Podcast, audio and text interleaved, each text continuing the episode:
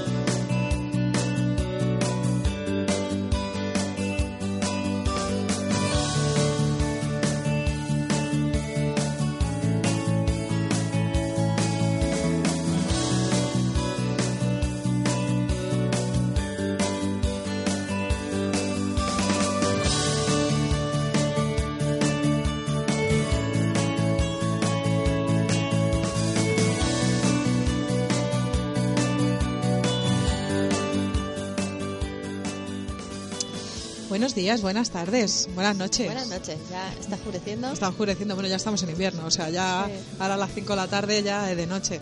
Bueno, que esto os vamos hablando. Somos Leti Ali, dos chicas de Madrid, que tenemos un podcast con filosofía happy, de hablar Sí. por casa, Eh, conversaciones entre amigas sobre experiencias, cosas que nos pasan, relaciones personales, etcétera. anécdotas en cafeterías monas de Madrid. Eso es. Muy importante lo de las cafeterías. Yo creo que vamos a empezar a linkar, ¿sabes? Para que la gente, si quiere conocer alguna, eso lo vamos viendo. Lo vamos viendo. Vamos viendo. Bueno, ver, eh, sí. cuña publicitaria de tenemos redes sociales. Estamos en Instagram y en Twitter, por si nos queréis seguir. También estamos en iTunes y en iVoox, eh, por si nos seguís. Y creo, el otro día descubrí que también se están subiendo nuestros capítulos a SoundCloud y a otros, serv- otros Sí. servidores que, llevan algún retraso. Pero en iVoox y en iTunes están eh, todos. Y eh, tenemos una página web que es vamoshablando.com, un correo Hola, arroba vamoshablando.com. y nos podéis dejar reseñas de cinco estrellas, por supuesto, lo que, vamos, lo que queráis, dejadnos de lo que no. queráis. Que, que llevamos un par de capítulos sin, sin comentar comentarios de la gente, pero no os preocupéis que no nos hemos olvidado en absoluto de vosotros y retomaremos las viejas costumbres. Sí. Es que- Yo no es que lleve tres semanas resfriada, es que Estamos grabando todos el mismo día, entonces la infusión de jengibre. sí. Seguimos, bueno, esta es ya la segunda infusión de jengibre, miel Y limón. y limón. Exacto. Siempre limón. Vaya tela, vaya tela, vaya tela. Bueno, ¿de qué vamos a hablar hoy? Todo cambia. Todo cambia, nada sigue igual, todo continúa. Había una poesía de esto. Ay, me suena. Te suena, ¿no? Todo cambia, nada, todo es inmutable. Bueno, que nos desviamos, todo cambia. Sí, ¿por qué, ¿por qué el título? Por una chapita, luego la voy a poner en Instagram. Sí, Eh, acabamos de venir de una feria de ilustración Sí. aquí en Madrid, en Plaza Sí. España. sí, que nos ha gustado mucho. Nos ha cierto. gustado mucho. Y había una ilustradora Que tenía unas chapitas muy monas, muy monas. muy Nos se llama ella. Mundilla Masa. Bueno, luego pondré en la web eh, Sí, la y yo de esta subiré, chica.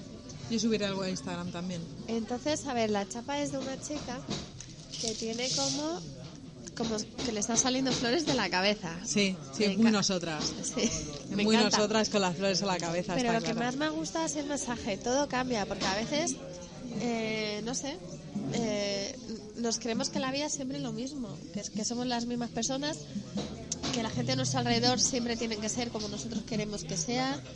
Sí, Y, y si algo y si algo cambia, nos enfurecemos, porque queremos que las cosas sigan igual, porque nos aterran. Eso te iba a decir, que, que muchas veces, o sea, cambian por propia inercia, porque tú cambias, por la edad, por, por que cambias de trabajo, por lo que sea.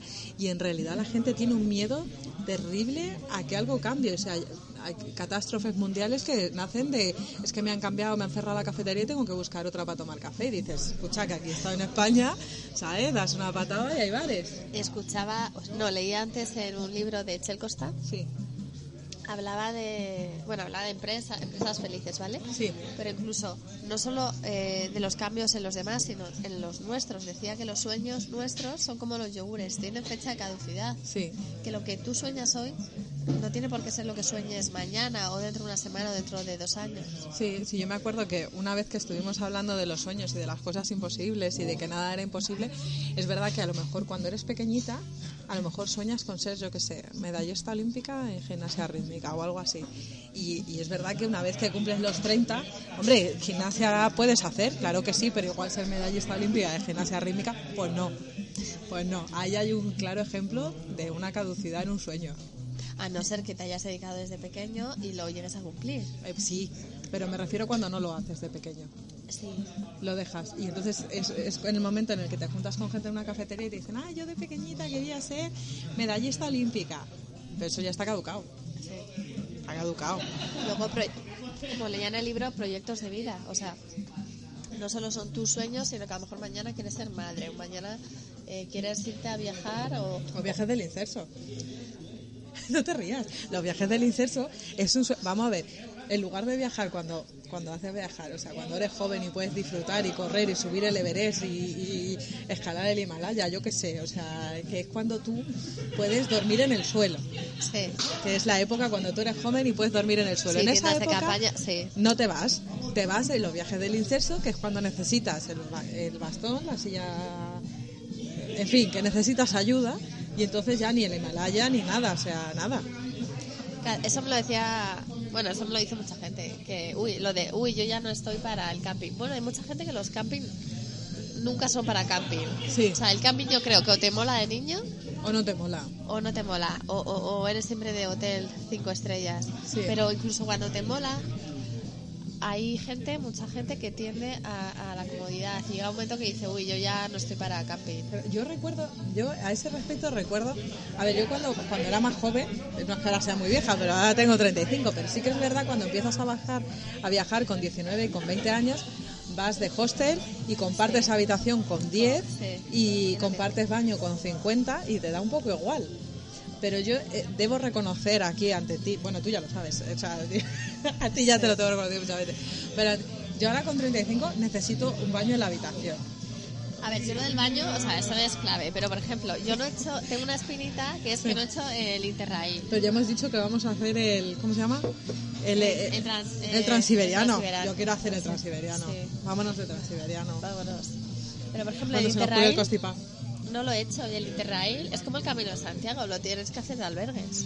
Lo puedes hacer en plan pijo, que te lleven la mochila e irte a hoteles de cinco estrellas. Sí. Pero lo suyo es irte con un grupo, irte a albergues y a veces compartir baño. Bueno, hablando del Camino de Santiago, hace poco me encontré con, con- Bueno, tengo que hacer el Camino de Santiago porque ya la señal está muy muy Sí. muy puesta. Pero yo- dos, dos, uno fue una chica que iba con, con- O sea, que le iban llevando la mochila de un pueblo al lado al otro y que hizo el camino en taxi. O sea, ya. O sea, de pueblo en pueblo. O sea, no, no has hecho el camino, ¿vale? O sea, has hecho una excursión dentro de un taxi. Pero luego mi ex. Bueno, yo siempre le llamo a mi ex porque se quedó con el mote. Pero en realidad he tenido varios después de él. Pero bueno, fue uno que se hizo el camino de Santiago de cinco estrellas en cinco estrellas tomando tapeos y, y o sea eso era la ruta al bacalao Sí, pero por lo menos él anduvo. Sí. Pero la otra en taxi, nada eso nada nada, Nada. muy fuerte bueno volvemos volvemos. Pero yo, por ejemplo, tengo el Camino de Santiago, yo lo he hecho hace dos años. Y lo quiero, yo creo que viene bien hacerlo un- un- una semana al año. sí Pero yo creo que es para hacerlo de, de hostal, de, de albergues, de, o sea, porque va en el pack de la experiencia. sí Es como irte de mochilero. va en el pan Va en el pack dormir en sitios extraños. que sí que sí yo me acuerdo que hay un hay un fotógrafo que organiza cursos de fotografía pero mientras viajas y, y él decía la chica que viene con maleta con rueditas dices esta eh, no Sí, O sea, ya sabes que no. Porque esto es en plan mochileo, o sea, vas a ir andando y haciendo fotografías a las que caminas. Si llevas una mochila con cuatro ruedas por el desierto, pues oye, igual no. sí, eso lo he dicho yo. De esta que hace aquí con las.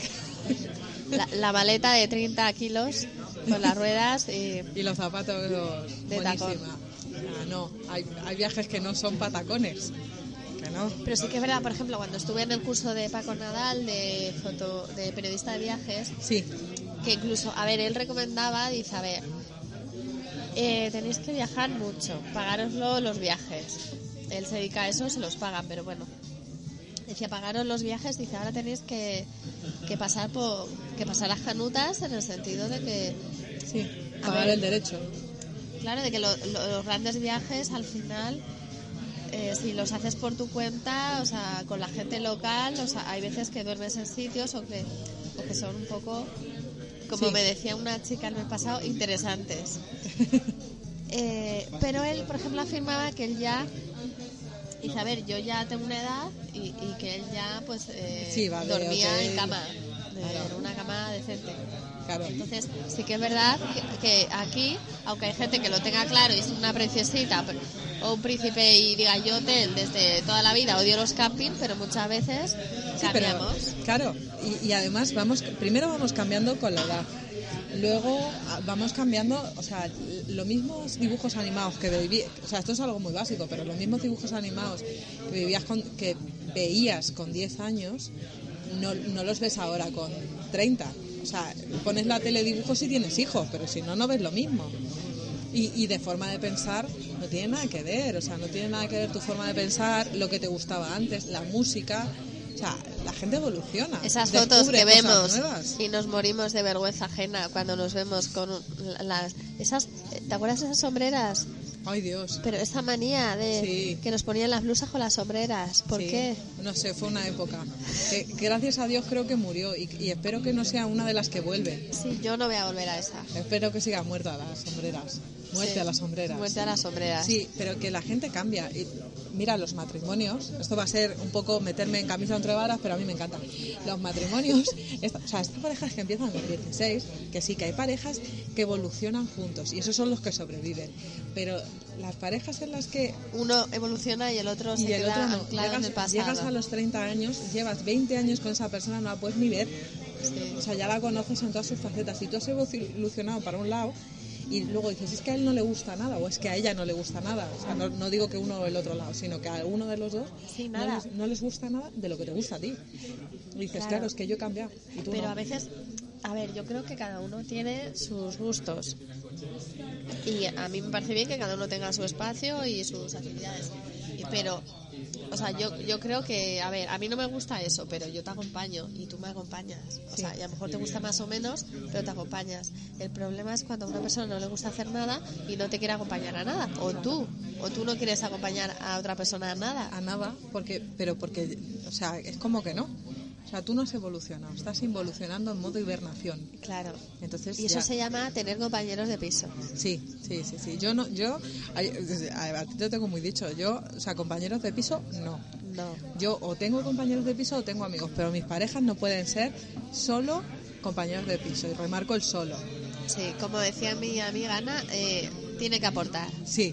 Eh, Igual que tú tienes que aportar. Claro. Pe- Pero si estás con, con algo, alguien, una, un ente, mente.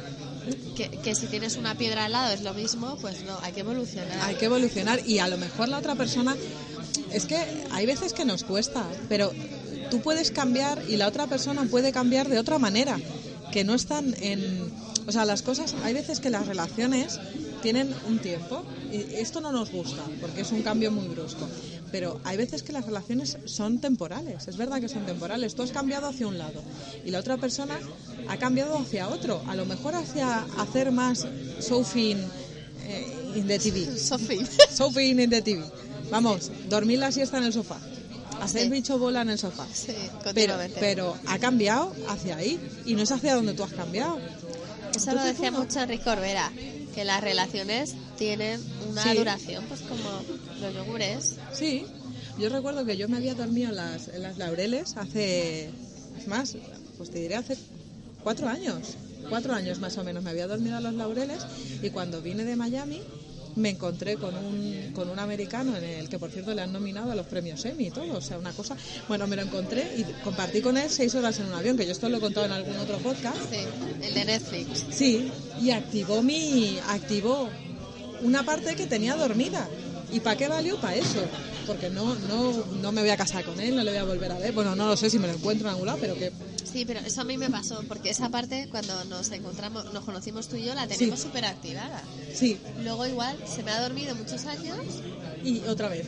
sí, y luego te encuentras diferentes grupos de gente Es como que viene algo a darte una patada en el culo, literal. Sí, y te identificas y, y- y a- y avanzas y avanzas. y cambias. Eh, Yo creo que el, el miedo al cambio, o sea, el miedo a salir de la zona de confort, o sea, a, a lo controlado, al me levanto de lunes a viernes, yo me levanto a tal hora. Sí. De tal hora a tal hora estoy en el trabajo. O sea, ¿qué hora voy a desayunar? Porque además todos los días, de lunes a viernes, desayunas a la misma hora en la misma cafetería.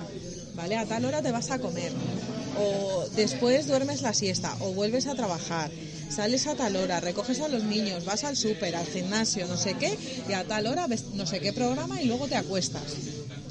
¿Vale? Y lo haces todo eh, ordenadamente. Los viernes, si tienes la tarde libre, haces otra cosa. Sábados y domingos, otra. O sea, lo tienes como todo súper estructurado y súper organizado. Que no venga nadie a modificarte que en lugar de irte a desayunar a las 10 te vas a las 11. Porque Sí, es que es ya hemos como- hablado de esto alguna vez, Por Dios. pero sí, pero la- la idea es esa, que todo cambia. A mí me ha pasado, por ejemplo, este verano, por cuestiones personales, dije, me borro de todas las actividades. Sí, Y a veces que tienes que cambiar, me borro de todo. Luego vuelves. sí. La gente se cree que siempre eres la misma, que siempre estás corriendo, que siempre estás haciendo las mismas cosas. No, Sí, no, o porque hagas una cosa, parece que esa cosa la vas a hacer eternamente. Y no, yo hago eso y otro día puedo hacer otra cosa y en otro momento puedo hacer otra cosa y no pasa nada, no pasa nada, como si te cambias de lugar de residencia, que no pasa nada de verdad, que no hay que tenerle tanto miedo al cambio. de hecho, menos mal que la vida cambia, Sí, sino que triste, que aburrido todo. porque si no, Uf.